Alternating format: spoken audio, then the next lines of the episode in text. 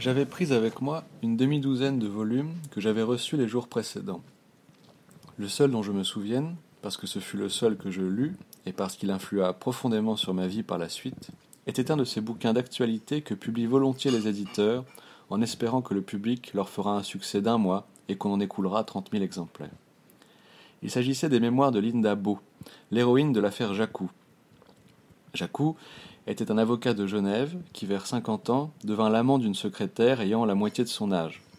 Le pauvre homme avait un peu compliqué cette intrigue, qui aurait dû être assez simple et se dénouer sans bruit. La cour d'assises l'avait condamné pour le meurtre d'un vieux monsieur, lequel n'avait pas grand rapport avec ses douleurs et sa jalousie, sinon qu'il était le père d'un jeune homme, pour lequel la demoiselle Beau pouvait bien avoir un sentiment. Tout là-dedans me paraissait saugrenu, à commencer par le crime et ses circonstances je ne voyais pas le moindre motif qui eût pu animer Jacou, sauf une sorte d'hallucination temporaire ou de folie, auquel cas il cessait d'être un assassin ordinaire, mais accédait au rang de personnage de tragédie, broyé par le destin ou aveuglé par les dieux. Il me semble que j'éprouvais de la compassion pour lui.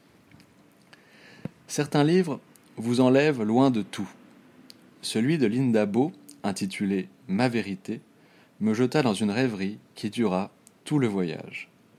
C'était une apologie géniarde dont il ressortait que l'auteur était une pauvre fille au cœur pur, qui avait beaucoup souffert, beaucoup aimé, etc.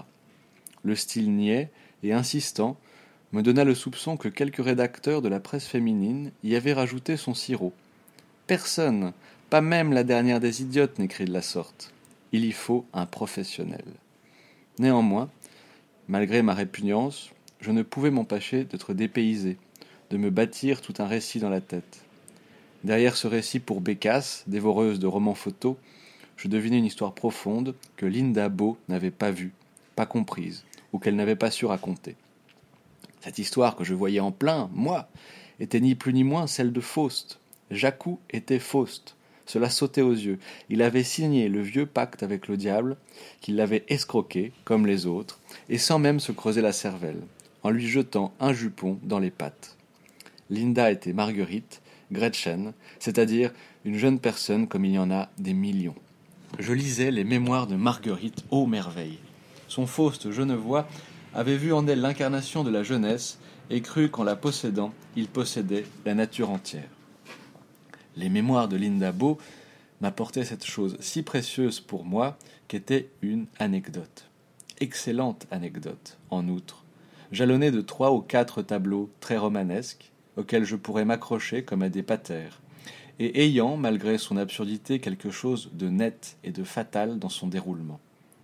Je ne manquais pas de songer avec tendresse à Stendhal. Lorsqu'il lisait l'histoire d'Antoine Berthet, séminariste assassin, dans la Gazette des tribunaux, avait-il ressenti comme moi ce battement de cœur que donne une œuvre entrevue? Sans doute, car l'invention n'était pas non plus son fort, et il me ressemblait au moins sur ce point-là. Et moi, tenais-je enfin un roman aussi capital dans ma vie d'écrivain que le rouge et le noir dans la sienne? À mesure que la lecture avançait, je me sentais pénétré d'une espèce de moiteur. Les mots de moite, moiteur, tièdeur me trottaient dans la tête et me remplissaient de bonheur. Il y avait dans ce livre-là l'odeur douceâtre de l'amour honteux qui finit mal. J'avais envie de rendre cette moiteur, autrement dit, d'exprimer par le moyen de la littérature quelque chose qui n'est pas du ressort de la littérature. J'entrevoyais vaguement que pour une fois dans ma vie, je possédais tout ce qui est nécessaire pour écrire un roman, le moteur profond et l'intrigue. C'est principalement le canevas si satisfaisant proposé par l'héroïne qui me plaisait. Je me racontais un petit art poétique, selon lequel, contrairement à ce que seraient tentés de penser les paresseux dans mon genre, on ne saurait composer de romans sans anecdotes. Pourquoi? Parce que celle-ci est un aspect de la réalité plus essentiel encore que la psychologie, les paroles, les paysages, la marche du monde, etc. Quelques dons que l'on ait pour rendre tout cela. Elle personnifie le temps qui passe. Or, ce n'est qu'autour du temps qui change les êtres, travaille les sentiments, agit sur les idées comme le vent ou la pluie sur les pierres, apporte des événements logiques et inattendus, que l'on peut ordonner un ouvrage de fiction. L'anecdote est un aimant qui attire toutes les pensées, toute la sagesse, toute la science que l'on a en soi, qui attrape au passage les intuitions les plus fugitives. Grâce à elle seule, on parvient à construire un petit univers romanesque à côté du grand univers réel, et qui l'emporte en vérité sur celui-ci.